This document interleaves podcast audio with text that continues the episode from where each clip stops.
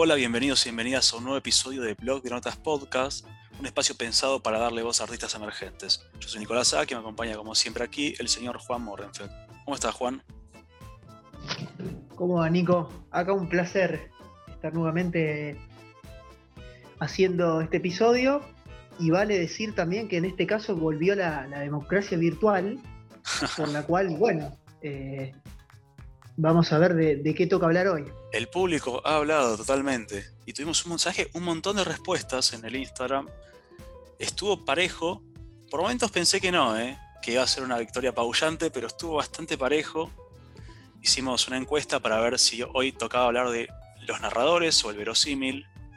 Y al final la victoria se la llevó a los narradores, así que en este episodio 14 justamente vamos a hablar de los narradores. Exactamente. A ver, es un tema lindo, es un desafío también, y yo empezaría un poquito aclarando por ahí que, con Nico no quisimos abordar este episodio por ahí desde un lado más teórico, desde la teoría de los narradores, que está, está lleno, hay libros y libros sobre, sobre los narradores, eh, vamos a tocar un poco la primera persona, la segunda persona, por ahí la tercera persona, pero más que nada es ese narrador que, le da voz al autor eh, y, la diferencia fundamentalmente entre la prosa y el cine, que siempre ponemos a, jugar ahí y a enfrentarse en el buen sentido cuando, cuando debatimos, que a la vez vamos a aprovechar a, la gran invitada del día a la fecha para eso. Así que bueno, si querés puedes abrir un poco las aguas. Bueno, si me lo pedís así. Sí, la realidad es esa. Si querés hablar de, no sé, tipos de narradores, narrador omnisciente, narrador protagonista, narrador. Y eso, buscarlo en internet. O sea, no tiene mucho sentido que. No sé cuánto podemos aportar al tema, porque como decís vos, ya hay un montón de libros escritos. A mí lo que me interesa hablar a, la hora de tocar el tema de narradores, quizá es la importancia a la hora de elegir el tipo de narrador. Porque en definitiva, el narrador que elijas es lo que va a llevar tu historia para adelante y puede hacer que, vos, una muy buena idea pase a ser algo copado, o un buen escrito, digamos, o pase a ser una mierda. Y todo eso por elegir bien o mal al narrador. Entonces, si te pones a pensar, es un montón cómo encarás la historia y cómo eso te lleva a, no quiero llamarlo éxito o fracaso, pero a por lo menos un resultado favorable o desfavorable para tu historia. Y yo creo que la, la clave es tratar de tener ese, instinto, si se quiere, el famoso instinto de, escritor que ya hemos hablado en otros episodios, para un montón de temas distintos, lo dijimos en un momento para los diálogos, para el personaje, para cómo pensar la historia. Obviamente ese instinto aplica al narrador que, quieras elegir para empezar a justamente a narrar, contar tu historia. Que no es algo fácil. Obviamente que no es algo fácil, pero fundamental saber elegir. Exactamente. Sí, además de lo, fundamental de saber elegir, que, que, le hemos hablado y sobre todo también desde los puntos de vista, como una clave de, entre comillas, éxito, ¿no? porque es algo hiper subjetivo para lograr una historia, es justamente esto el narrador, porque cuando uno elige, uno como narrador, a la vez, el, autor narrador, elige un narrador para su historia, vos podrás eh, por ahí ser más preciso en el tema de la prosa, es, es algo muy clave porque el narrador también devela, el tipo de narrador devela la información que se le da al lector barra espectador. Si yo quiero contar la historia, ha pasado miles de veces, si yo quiero contar la historia de un asesinato eh, múltiple, bueno, hago que el narrador sepa lo mismo que el que está leyendo, entonces el narrador, el, lector se sorprende junto al narrador. Hago que el narrador sepa más, entonces por ahí uno como lector dice, pará, este tipo me está diciendo algo que, que yo sabe más que yo confío en él, desconfío en él.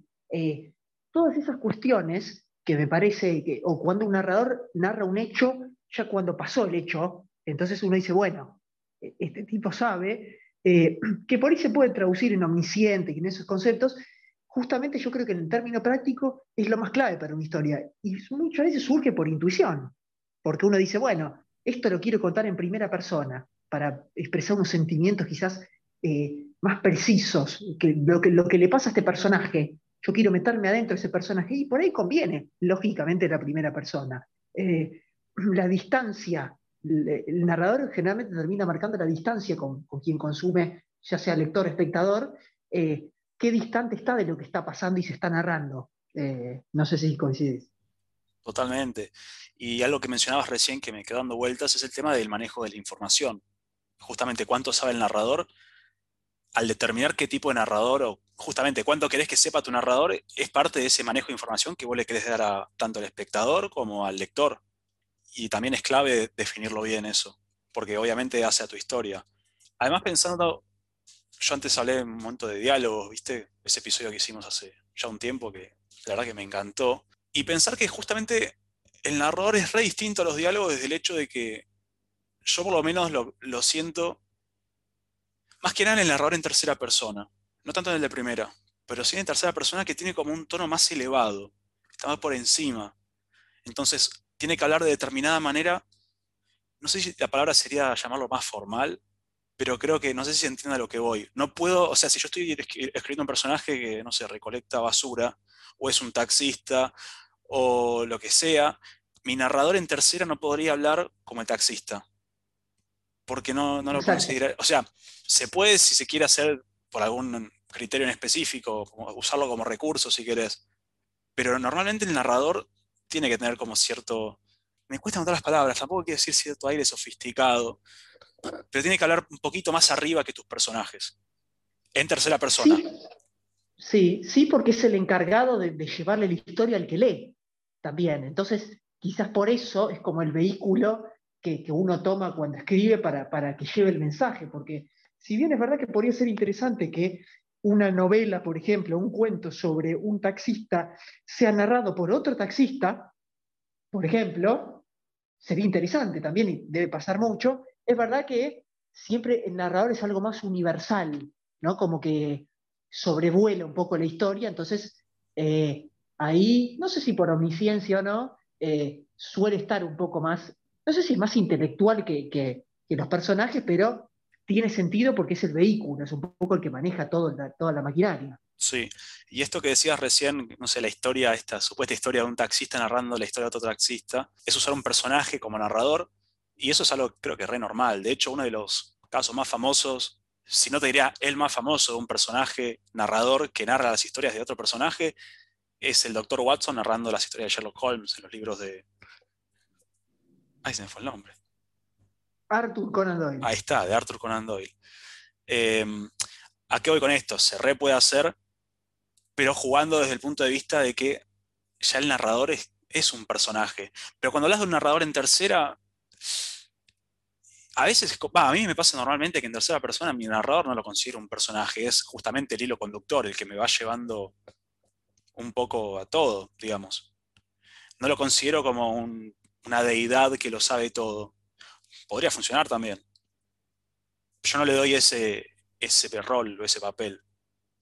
Claro, sí, sí. Y yo, a ver, para sumar un poco a, lo que respecta quizás al lado del cine, es muy interesante porque quien narra las películas es la cámara, en este caso. Entonces, la cámara, que a veces, eh, dependiendo de la película que uno vea, parece ser un, una testigo que observa simplemente lo que pasa y no se mueve, o si ves una película de, Christopher Nolan, la cámara parece un dios todopoderoso, ¿no? que, puede observar absolutamente todo, y, o a veces las producciones de Hollywood intentan con esos drones y esos movimientos de cámara, ¿no? Como que todo el ojo de la cámara que narra puede abarcar todo. Y eso muchas veces pasa, esa prepotencia del narrador, que también está en la prosa, pero equivale a eso en, el cine. Pero también lo que es interesante que, toquemos, que creo que siempre terminamos hablando de Woody Allen y, hasta el último episodio también, es el tema de los narradores en off en el cine, ¿no? Cómo se mezcla eh, la literatura y el cine en el cine. Esa es una forma, creo que de las más evidentes que hay, que las grandes películas de cine, no todas obviamente, tienen un narrador en off. ¿No? Que uno dice, ¿por qué sería necesario si la cámara puede narrar todo o está todo en la imagen? Bueno, justamente es para cuando no se puede eso y hay que complementar. Entiéndase, Casino, una de las grandes películas por ahí de historia del cine, gran parte del cine de Scorsese, eh, Buenos Muchachos, gran parte del cine de Coppola, eh, de los grandes maestros, Tarantino, ¿por qué no? O Woody Allen, siempre han usado para complementar, y este tema de la información, un narrador en off. Porque uno dice, obviamente dependiendo del uso que se le da a ese narrador, puede resultar muy plano o no. Pero quizás tres líneas de un narrador eh, te solucionan y te presentan un personaje. Por ejemplo, con tres líneas de un narrador no, si están bien hechas. Entonces, eso está bueno porque complementa la imagen y ahí te sirve ese narrador en off para que el espectador no ayudarlo y tomarlo de tonto, sino decir, bueno, mirá cómo para mi relato, en vez de pasar escenas y escenas tratando de narrar que este personaje es un obsesivo, por ejemplo, vos podés decirlo en dos líneas sin que quede plano, que se complemente bien y ya entendió la gente que es obsesivo y pasás a lo importante.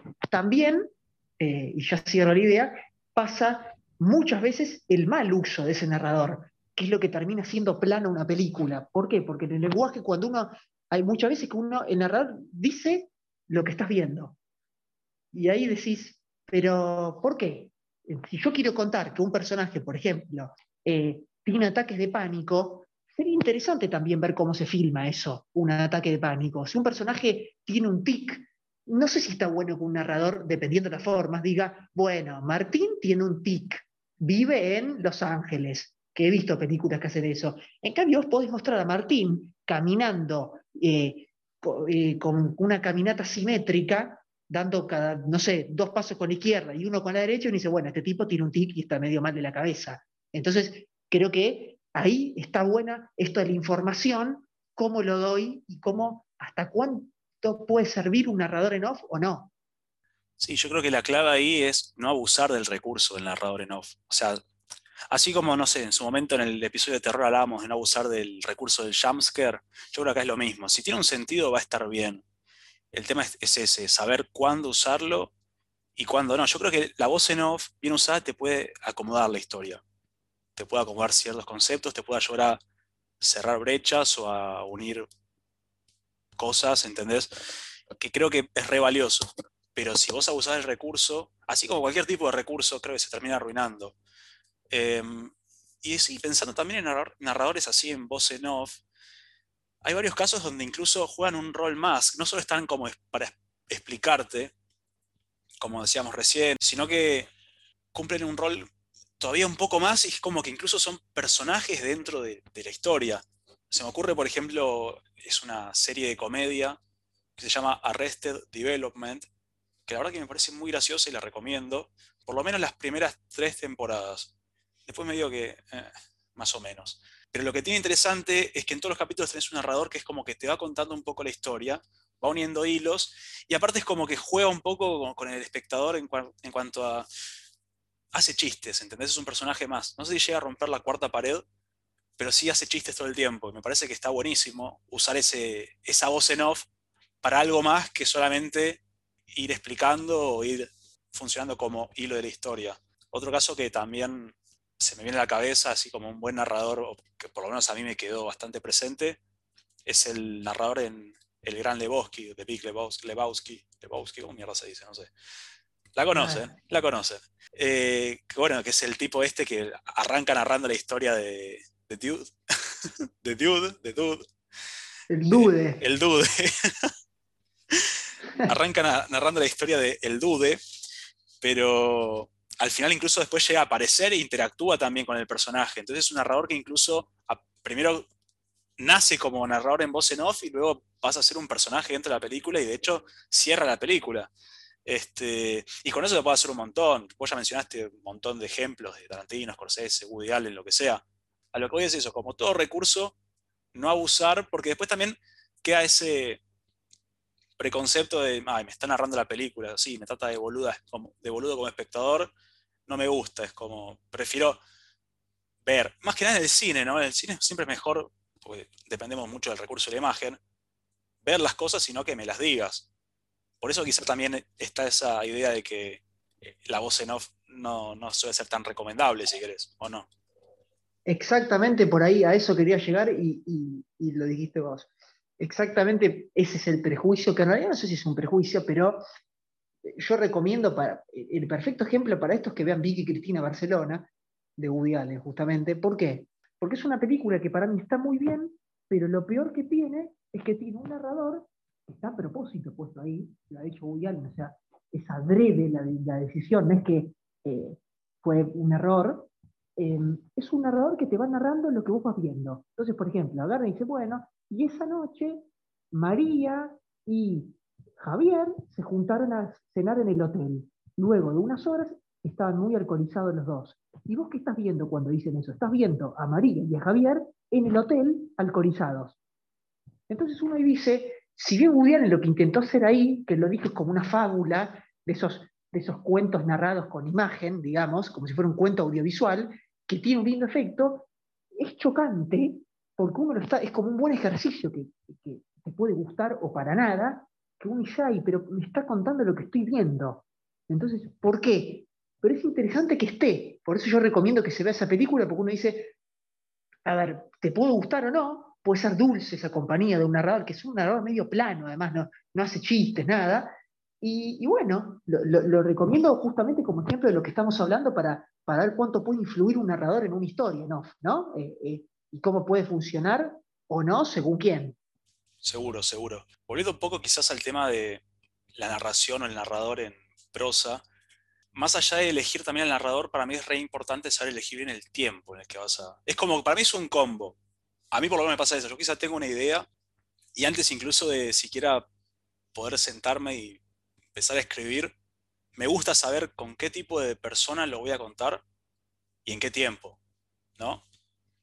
No sé si quizás si es tan común hora de escribir guiones, ahí me podrás corregir vos, pero yo lo creo re necesario, incluso para ordenarme a mí, porque como dije antes, te cambia un montón, te puede llevar al éxito o al fracaso una idea, elegir bien o mal el tiempo y el narrador que elijas.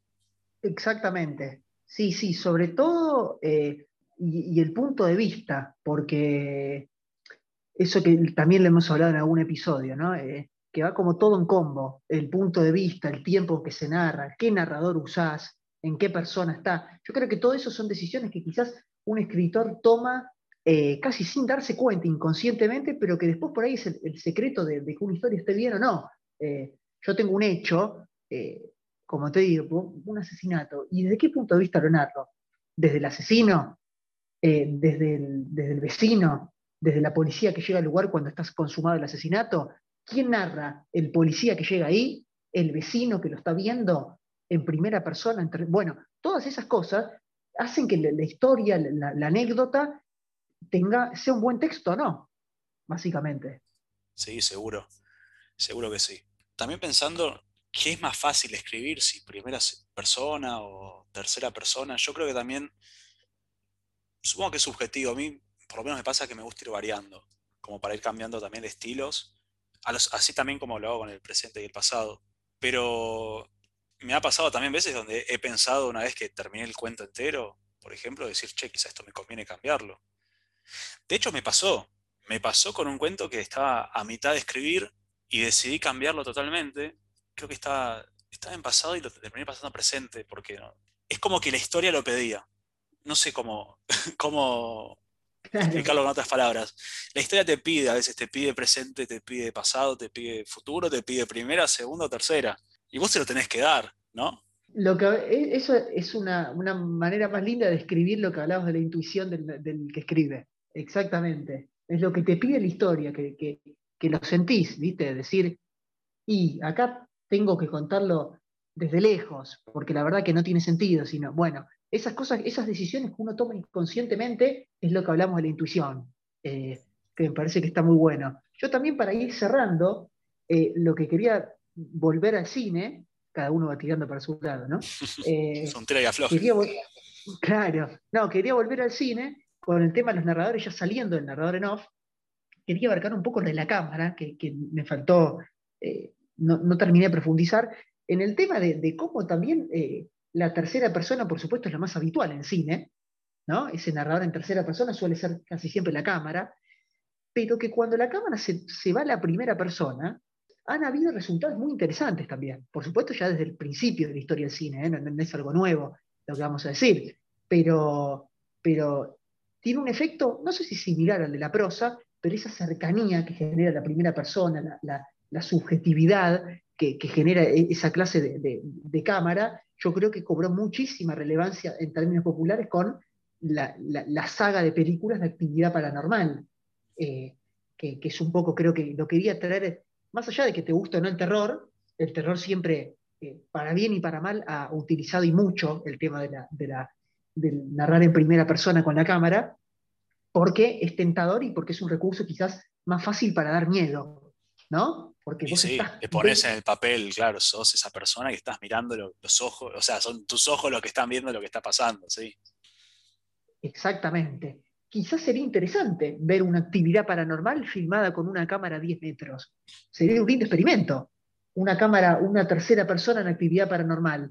Sería interesante. Seguramente los resultados sean más aburridos. Es lo que yo decía en la película de Woody Allen. Pero yo, yo estoy a favor de los experimentos. Quizás uno lo dice y la verdad que no me gusta mucho. Pero yo creo que está buena esa, esa experimentación que debe, las debe haber en el cine terror también con los narradores y todo eso o de hecho esto que estás contando es todo un género de películas de terror, creo que se llaman el found footage o viste películas como que se encuentran. Eh, hay varios ejemplos así como muy conocidos. yo creo que la precursora de esa fue Blair Witch Project, ¿no? Sí, por tiempo creo que sí. Creo que sí. O fue de las primeras o fue de las que más impacto tuvo, pero después de ahí salieron un montón. Salió, por ejemplo, una española, que es ya una saga conocida, que incluso la hemos hablado en el episodio de terror, creo, que se llama Rec, que también es un una periodista que está, en realidad ahí el narrador cámara es justamente el camarógrafo de la periodista, que va mostrando lo que va pasando en un edificio que está con gente infectada con un virus extraño. Eh, cualquier semejanza con la realidad es pura coincidencia. tenés también, no sé, películas como Cloverfield, que es un grupo de amigos, y tenés a uno que está filmando con la camarita del celular, por ejemplo, a un monstruo gigante destruyendo Nueva York. Y es como que te hace sentir dentro de la acción en alguna, de alguna forma. Yo creo que es lo más cercano que podemos conseguir una primera persona en el cine, porque como decías vos recién, la tercera persona es lo más, casi, casi la regla, te diría, lo más común. Pero así como primera persona, los casos son más, los podés contar con mayor dificultad quizá, o son menos, no sé. Sí, sí, sí, por eso, por eso mismo me, parece que ya dándole paso eh, a, la invitada del día de la fecha, eh, antes, por ahí, cabe mencionar un poquito como decoración el tema de la segunda persona, que en el cine, bueno, eh, es algo, en realidad no sé, bueno, ya comentarás vos en la prosa, en el cine es algo muy difícil de encontrar, hiper complejo. Es que te juro que lo, hemos hablado antes del episodio, lo hemos pensado y no se me ocurre nada.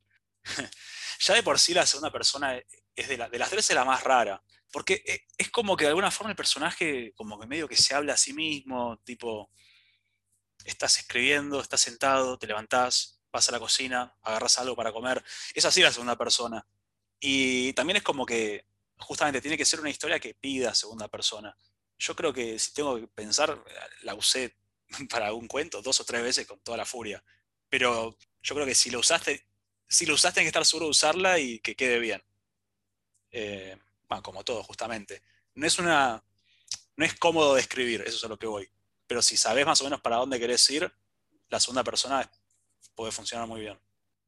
Y bueno, hablando de narradores y de, de cine y de prosa, yo creo que es momento de, eh, bueno, de sacarle jugo a la invitada, porque creo que va, nos va a venir muy bien y ya se darán cuenta por qué, su experiencia, ¿no? Como narradora justamente de ambos bandos, que no son bandas, porque ya hemos dicho que se tocan mucho, pero eh, si querés la puedes presentar. Así es, es una invitada que podemos decir que tiene lo mejor de dos mundos, porque tiene parte de prosa, ha sacado varios libros y además este, ha filmado un montón. Yo creo que puede ser muy interesante lo que pueda aportar. Hoy nos acompaña la escritora y cineasta Fremdina Bianco.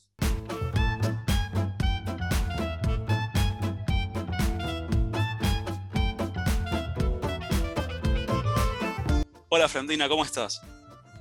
Hola, ¿qué tal? ¿Cómo están chicos? Todo bien por acá, contentos de que estés acá en este nuevo episodio. Para empezar vamos con la pregunta ya un clásico, me parece, que solemos tocar para romper el hielo y preguntarte, ¿cuándo empezaste a escribir?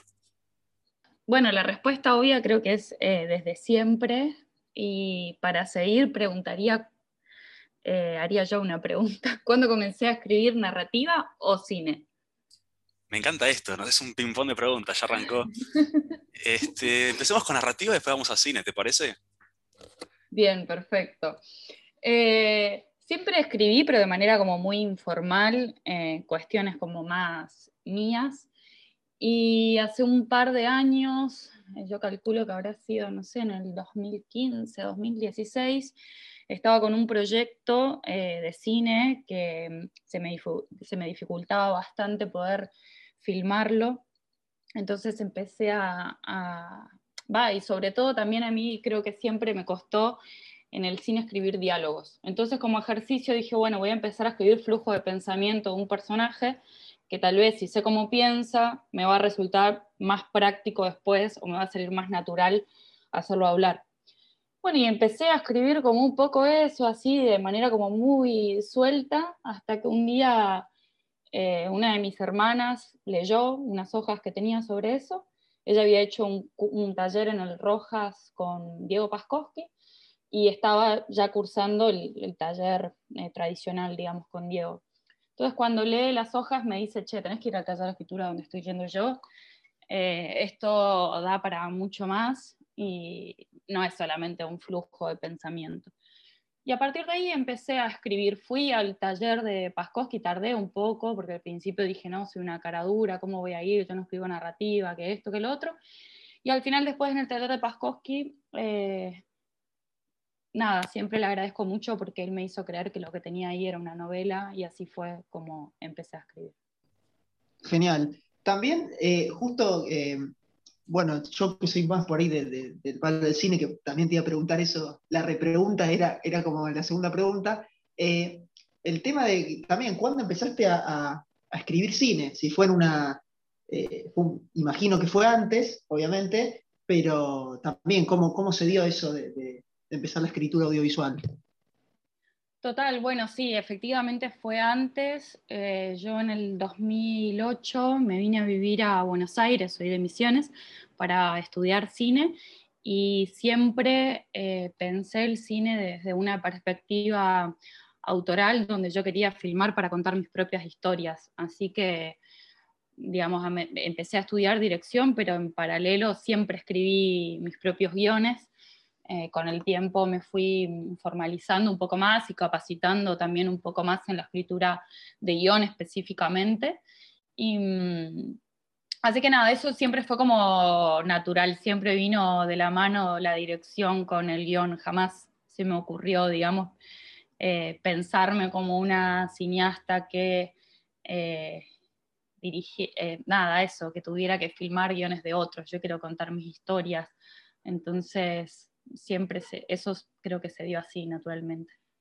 Y ya tanto desde lo que es narrativo, lo que es cine, ¿tenés como algunas temáticas en común que solés tocar? O... hay autores que suelen tocar mucho determinados temas.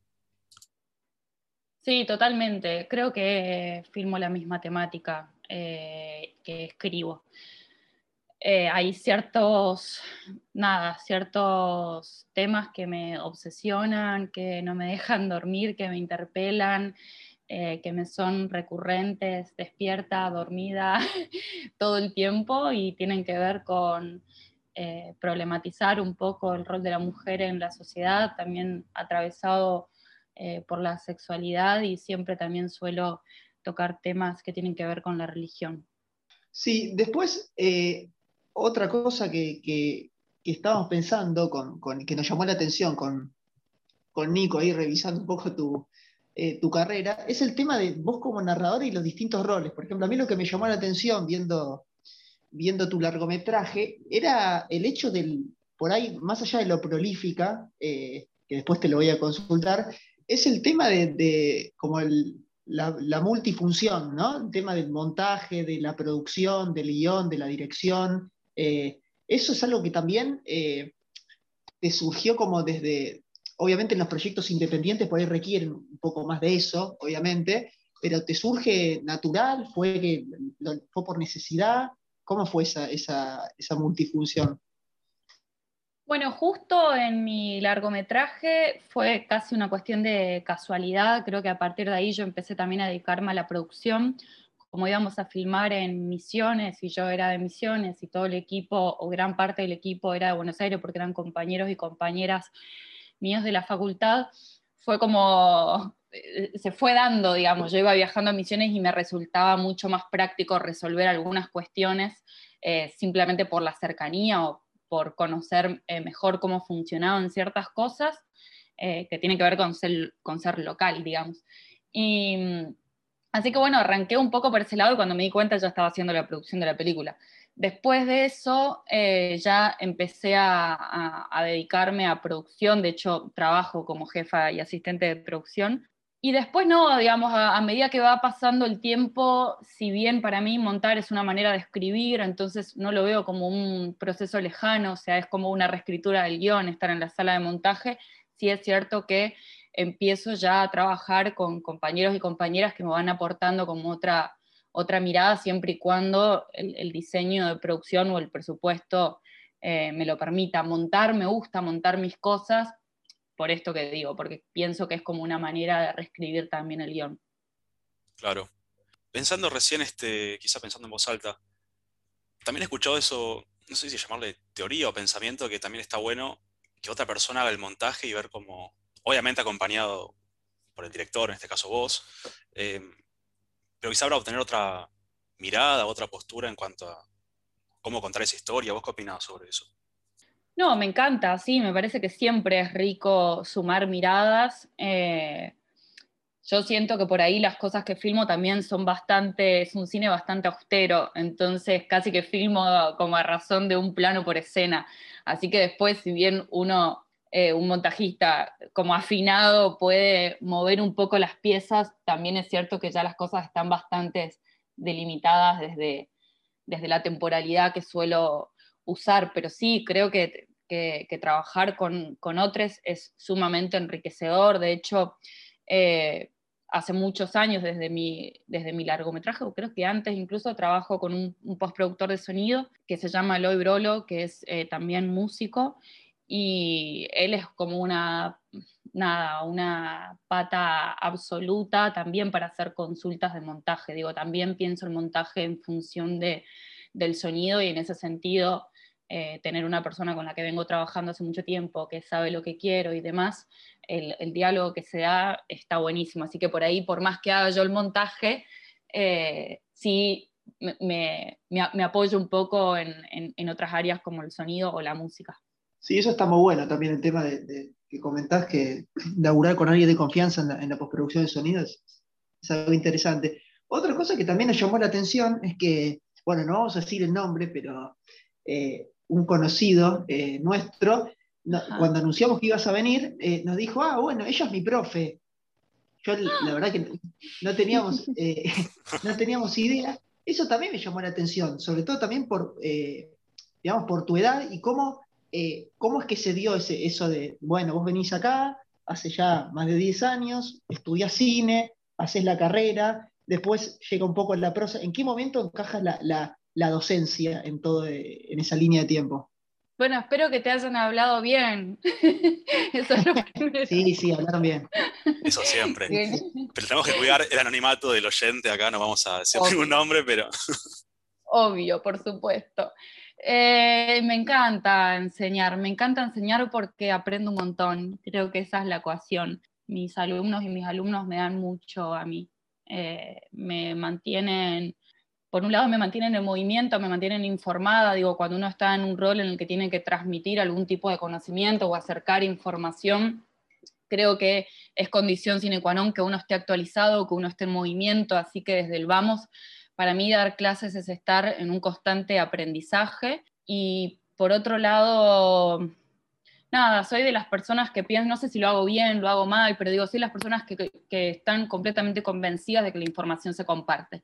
Y creo que en el ámbito del arte y específicamente del cine, donde también es un mundo, un rubro muy pequeño, que al fin y al cabo, por más que se vaya abriendo, medio como que nos conocemos entre todos, eh, nada, también hay mucha cuestión de ego, mucha celosía en, bueno, si te cuento a ver si está abierto este festival o no, este fondo, porque si lo cuento por ahí hay más personas que se presentan, o no te abro este presupuesto porque pienso que eh, un presupuesto se copia como si importase un presupuesto eh, demasiado a la hora de presentar un proyecto. Entonces, como creo eso, que la información se, comparte, me gusta pensarlo nada, me gusta pensar la docencia de esa manera, pero sobre todo lo que dije al principio, me, cuaja perfecto en mi, en mi, forma de ser porque creo que eh, aprendo mucho. Y a mí me encanta estudiar, me encanta aprender, me encanta crecer.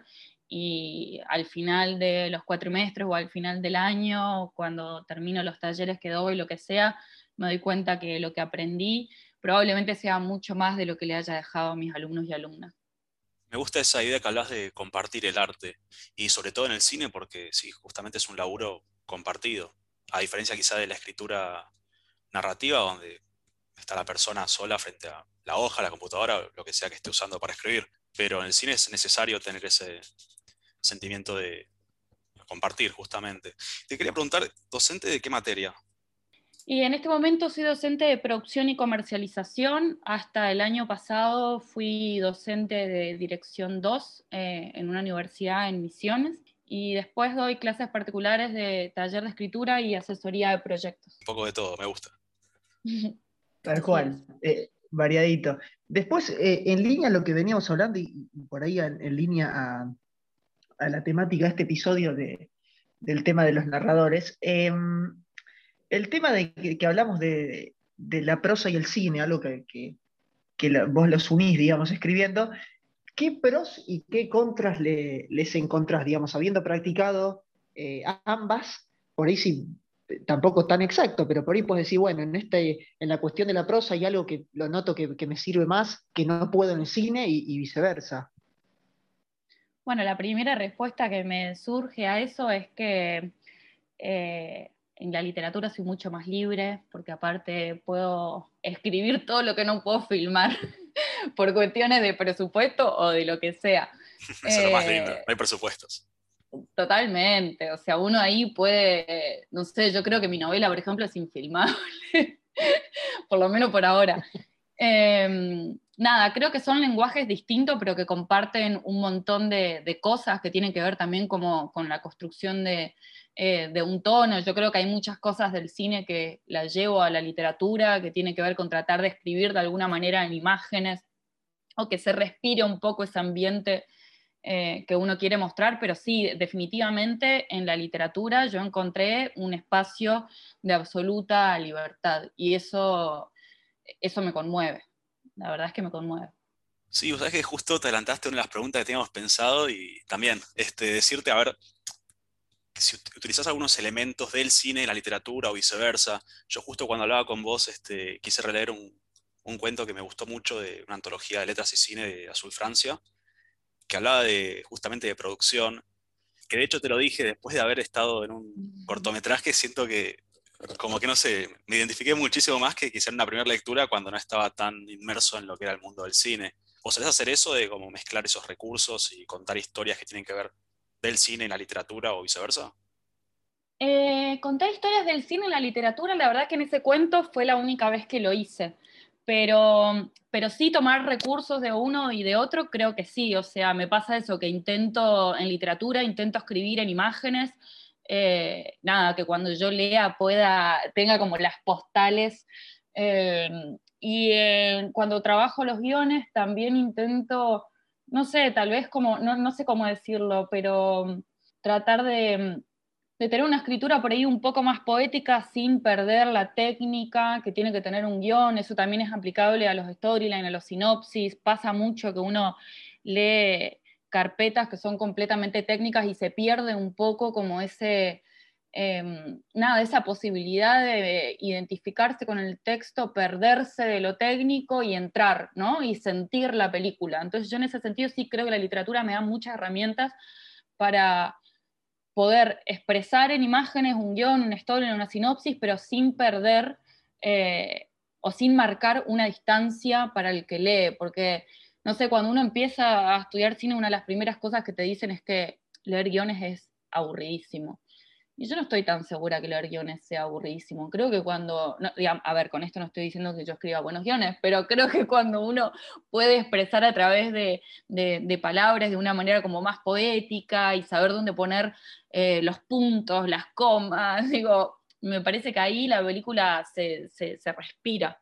Ah, eso, es interesante. Yo que por ahí estudié en la, universidad toda la, carrera de guion, y por ahí es verdad que que un poco lo primero que te dicen es eso, y sobre todo también que escribirlo por ahí a veces cuando te enseñan el tema de los, no sé, encabezado, párrafo descriptivo, diálogos, eh, como que suele estar muy estructurado y por ahí eh, está bueno, eh, pensando en voz alta, que se le puede encontrar un lado más poético. Yo he leído guiones de, muchas personas y es verdad que dependiendo quién, lógicamente, varía, pero puede ser que se pueda encontrar como una beta más, eh, como algunas cuestiones de la prosa en un guion sin perder por ahí esto de que la descripción esté donde tenga que estar, que los diálogos estén donde tengan que estar, pero por ahí que sea algo más eh, amable de leer y que no sea puramente técnico de un software.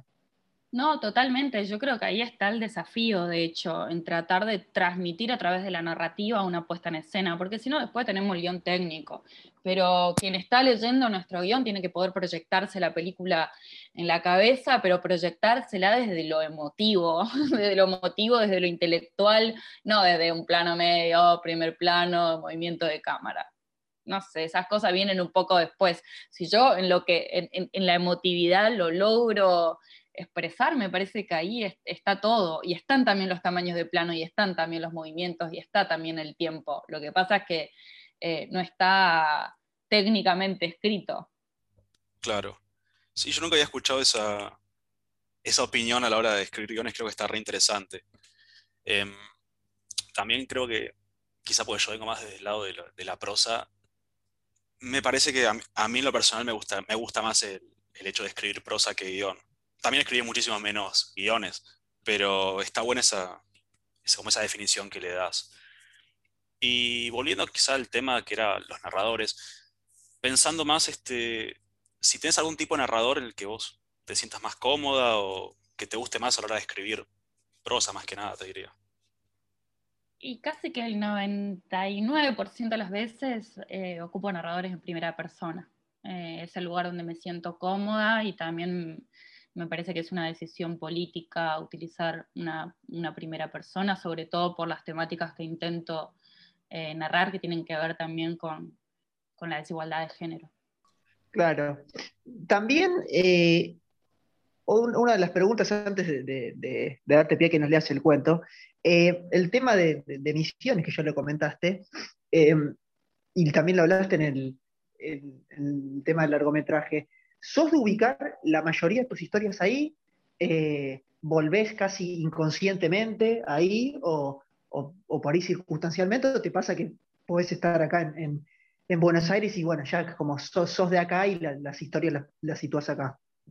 No, vuelvo todo el tiempo. Estoy completamente atrapada y hechizada por mi tierra. No, no puedo, me es como casi imposible pensar en otros escenarios. Tengo ahí como eh, nada, la tierra, la opresión, el mix cultural que tenemos por la frontera. Me, es muy difícil pensar eh, las cosas de otro lugar, eh, por lo menos mis, mis para la creación de mis obras, ¿no? Distinto es si uno tiene que, que, escribir por encargo, que lo que fuera, pero digo, las historias que yo quiero contar sí definitivamente tienen que ver con la tierra donde nací y donde me crié.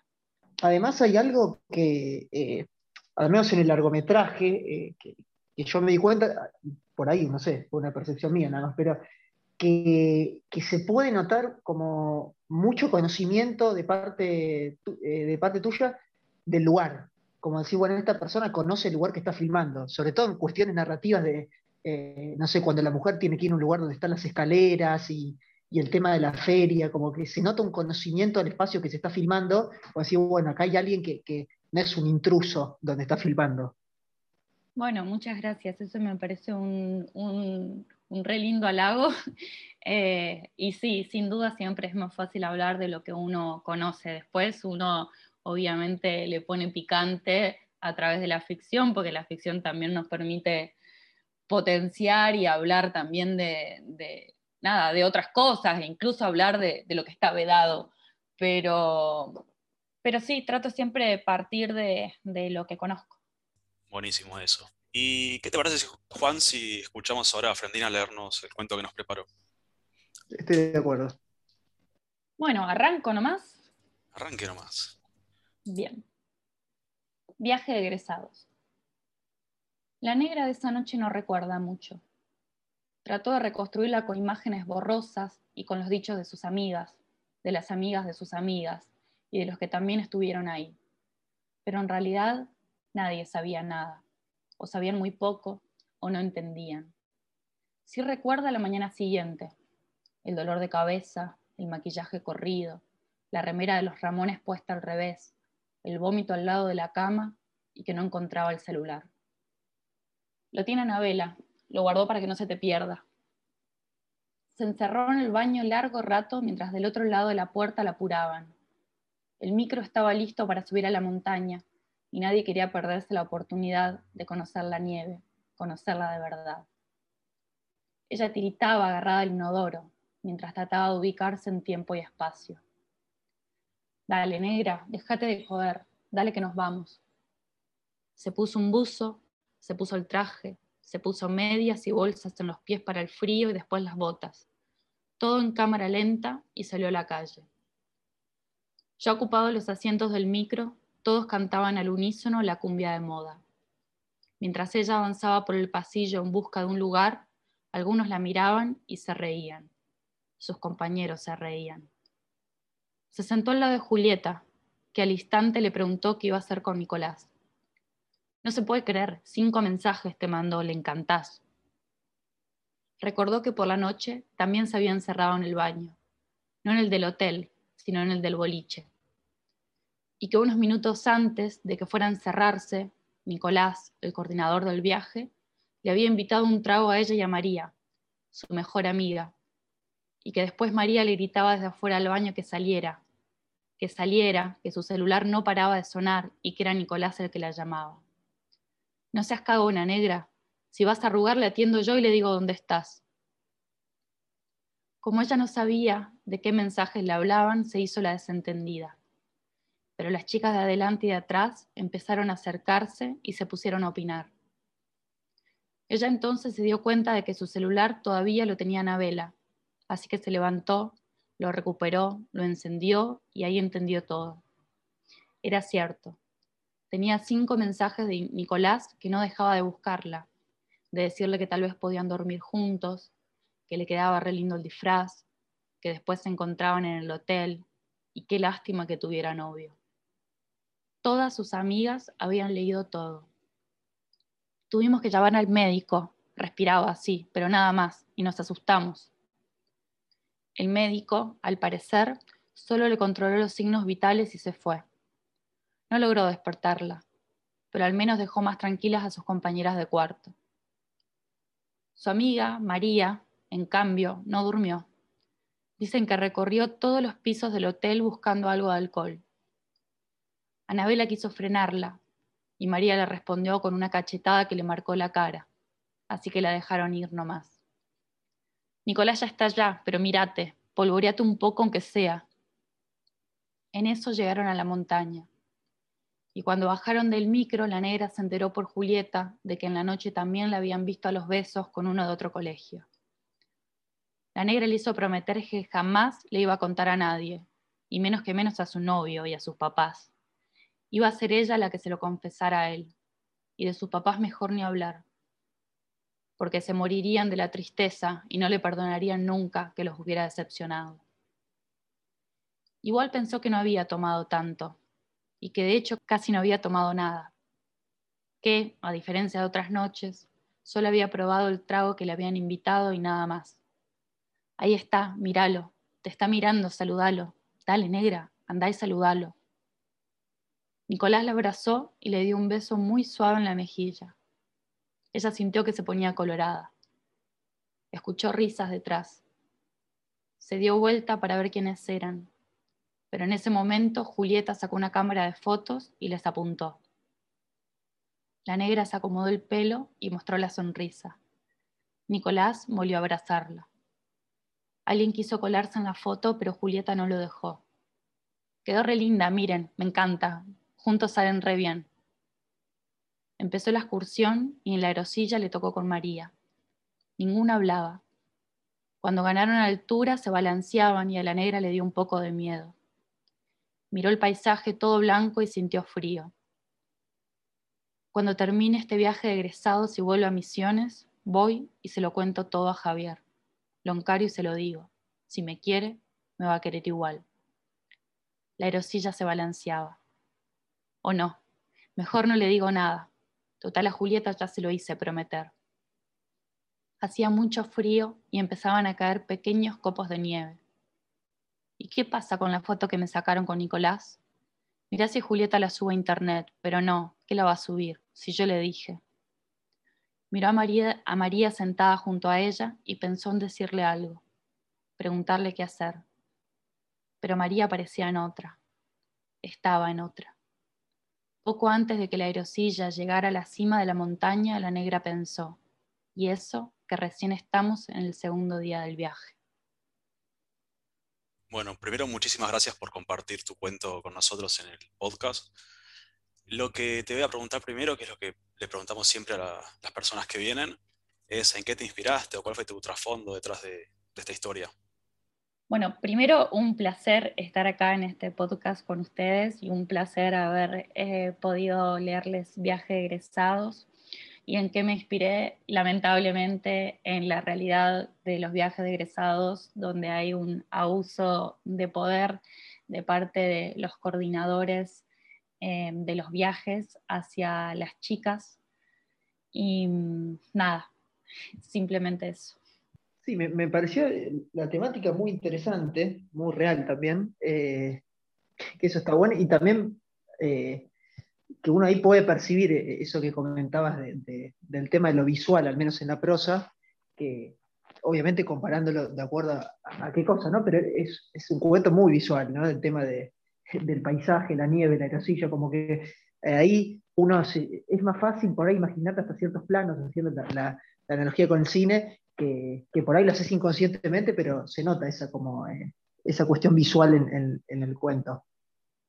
Muchas gracias.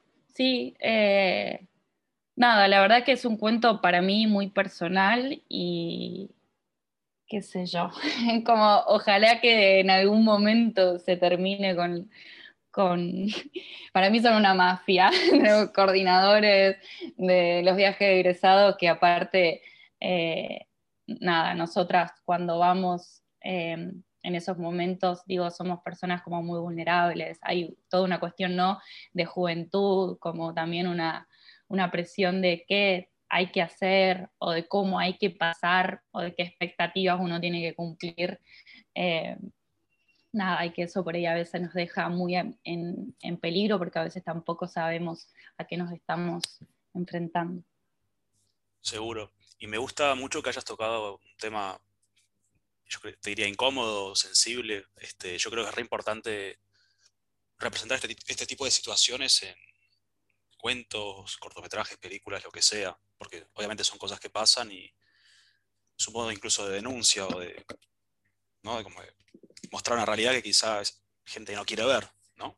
Sí, a veces también, qué sé yo, problematizar un poco, incomodar. Eh, a, a, veces ni, Sí, a veces ni siquiera hace falta como demonizar al otro o, poner, ¿no? Distribuir como las víctimas y los victimarios, como simplemente incomodar un poco, poder, nada, no sé, eh, escribir algo o, o, lograr que alguien al leer algo que uno escriba se replantee ciertas cosas, se cierta interpelado, diga, che, pero a mí me pasó tal cosa, che, pero esto, pero acá estuvo bien, no estuvo bien, eh, esto es esto es malísimo, esto no, digo, me parece que eso, hay abrir preguntas, eh, eso es lo que por lo menos, eh, no sé si lo logro, pero lo que intento generar es siempre eso, preguntas. Sí, sí, la verdad me pareció muy, muy interesante ese, no sé si yo había leído o, por ahí eh, visto en alguna película el tema de los, por ahí debe existir, ¿no? Pero el tema de los coordinadores de viajes egresados, no, por ahí era un mundo que no, no, lo tenía muy en cuenta y la verdad que, que eso está muy bueno.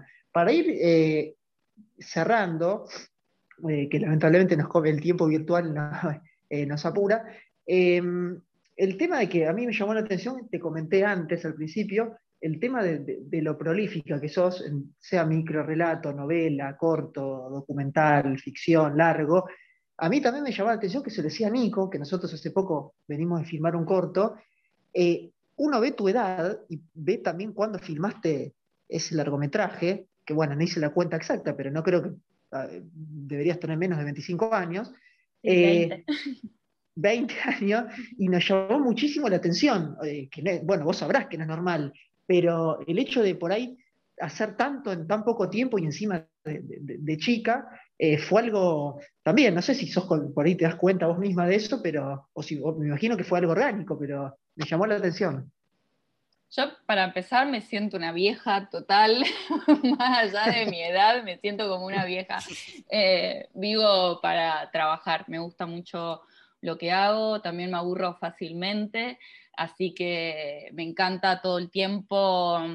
Bueno, no sé si la palabra es aburrirme. Eh, soy muy fanática del estudio, muy fanática de aprender y esto de poder moverme en distintos escenarios, eh, nada, hace que, que cada vez aprenda más. Entonces empecé a producir casi por casualidad y después me di cuenta que eh, haciendo producción o siendo productora era mucho mejor directora y creo que la literatura también hizo eh, nada, que, aprenda cosas también eh, que las puedo aplicar al cine y así un poco con todo. Y después creo que, bueno, no todo, no todas las historias que uno tiene para contar merecen un mismo formato. Hay veces que, y, está bueno darse cuenta de eso también, de dónde o a través de qué va, va cada cosa. Pero sobre todo eso, aprendo mucho y eso me divierte.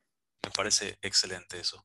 Bueno, y antes de cerrar, Frandina, te queremos ir con la, pregunta difícil. La guardamos para el final. Es una pregunta complicada que se la hacemos a todas las personas que trajimos al podcast que están metidas tanto en el cine como en lo literario.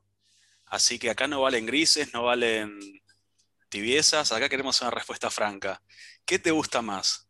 ¿Escribir cine o escribir este, para lo literario, justamente, prosa? Pero es una pregunta muy mala esa. Y bueno, la guardamos para el final.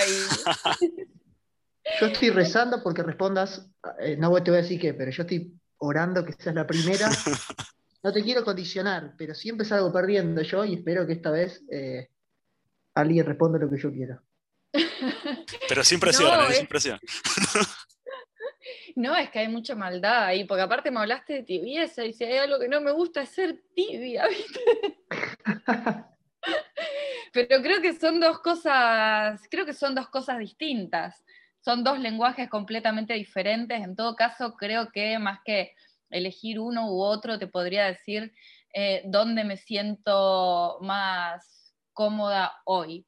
Eh, la verdad es que amo el cine, eh, creo que tiene una, fuerza y una potencia difícil de alcanzar también en, otras artes y por, otro lado también nada, se trata de, poder unir eh, un montón de, otras expresiones artísticas para poder decir algo. Digo, no es solamente la palabra o el texto, sino que también es eh, el recorte que uno hace, el tipo de plano, la música, el plano sonoro, la iluminación, como que hay un montón de, de recursos ahí para contar y expresar algo que me parece que es sumamente poderoso eh, soy una amante del, cine, no, no lo, es algo que no puedo negar. Eh, creo que en este momento, eh, qué difícil, qué difícil, pero creo que en este momento estoy mm, muy conectada con la literatura. nada, me siento muy cómoda, también es cierto que yo me dedico mucho a la producción, entonces eh, volver como un poco a escribir o darle más importancia a, los espacios creativos para la escritura, me, me, hacen sentir muy bien. Y sí, para mí es hermoso, para mí es hermoso la literatura y el poder escribir y, Y también lo que decíamos antes, no tenés presupuesto, eso es hermoso, no tenés que pensar en cómo tengo que hacer para que se vea esto, para filmar esto. No sé, Juan, yo esto lo tomo como punto para la literatura, no sé. Está libre de interpretación igual, no, no, sé si quedó tan claro, pero... Volví a perder, estoy desolado, pero bueno. Eh, igual... No, igual no, no perdiste.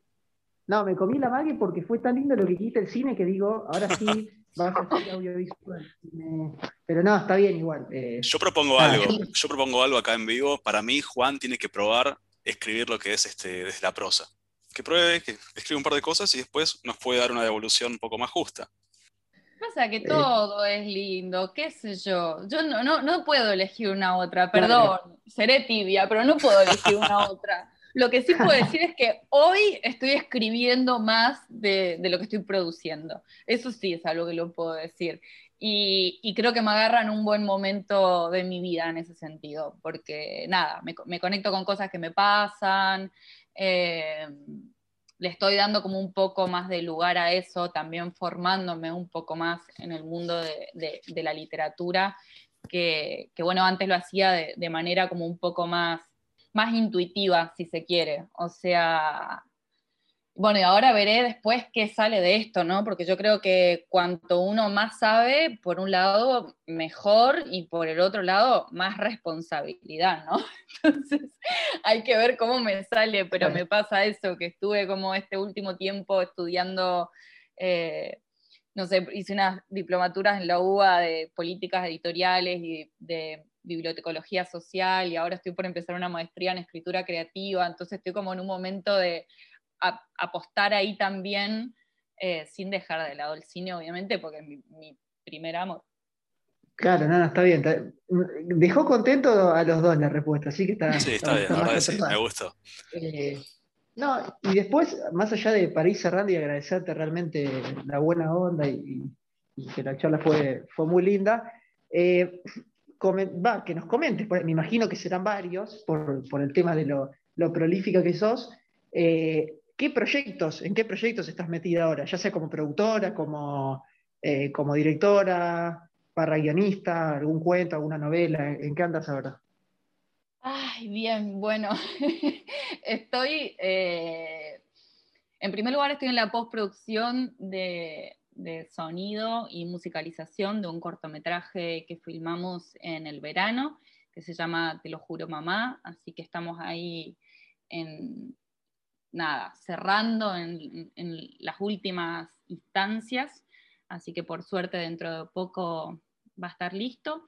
Eh, después estoy desarrollando una novela que, que, bueno, eso, nada, sí, estoy ahí con una novela y mm, estoy trabajando como guionista también eh, para una serie de televisión. Y, mm, y, también tengo un proyecto de largometraje en desarrollo que, que, bueno, hace poco también participé de un laboratorio de desarrollo y bueno, estoy ahí como, sí, varias cosas. Perdón que eh, eh, te pregunto, ¿qué laboratorio de desarrollo? Porque es mi obsesión por toda esa que tengo de, de, laboratorio, de festivales. bueno, eh, justo este laboratorio no te va a servir, pero después te puedo pasar una lista de otros, porque este era un eh, laboratorio específico para mujeres. Eh, laboratorio de Desarrollo de Proyectos de Largometrajes de la DAC, organizado por la Comisión de Género para fomentar que haya más mujeres y disidencias contando historias. Ah, muy bien. Sí, sí, había leído algo de eso, pero sí, sí, muy, muy bien, bien ahí entonces el, proyectos tenés entonces. Sí, proyectos nunca me faltan, lo que me falta es tiempo. sí, nos pasa, nos pasa también. Pero bueno, no sé si querés pasarnos algunas redes para que nuestros oyentes puedan encontrar, no sé si algo tuyo, tus redes, que pueden leer tuyo.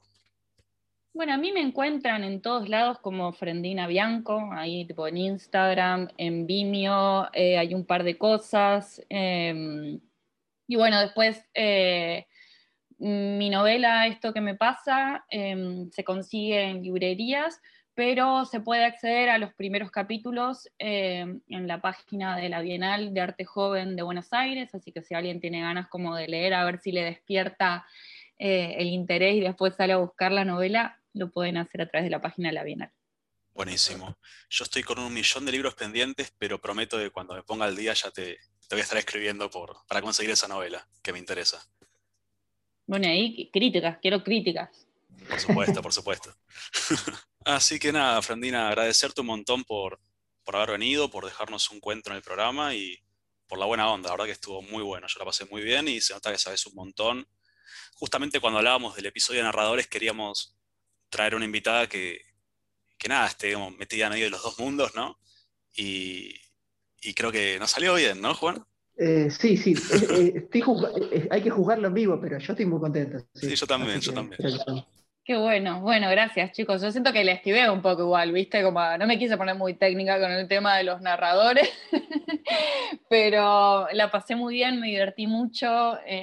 bueno, antes, cuando me llegó la invitación, estuve también chusmeando el podcast y me encantó nada, escuchar las distintas experiencias también de otros escritores. Así que muy contenta de haber sido convocada.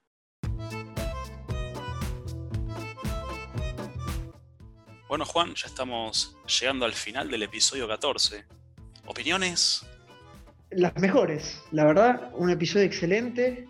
La invitada que, que pudo unir perfectamente los dos mundos que por ahí siempre no confrontamos, sino de los que hablamos de, de, la prosa y el cine y, pudo hablar de los dos y, recomendamos que vean barra lean su obra eh, ahí en el Instagram que pasó ella y, bueno, también hablar de la portada del día de la fecha. Así es, la portada del día de la fecha viene de Colombia y fue dibujada por el artista Julián Póveda. Pueden encontrarlo en Instagram como guion bajo Julián guion bajo Póveda. Igualmente van a poder encontrar su Instagram en la descripción de nuestro episodio en Spotify y obviamente vamos a etiquetarlo en nuestra publicación de Instagram. Pero la verdad que me encanta la portada, está muy buena. Tal cual, sí, sí. ya cuando la vean la, van a, la van a poder gozar. Así que bueno, Nico, otro gran episodio ahí en la ahí en el horno. Se ha salido y, y bueno, hasta el próximo episodio. Hasta el próximo episodio, Juan.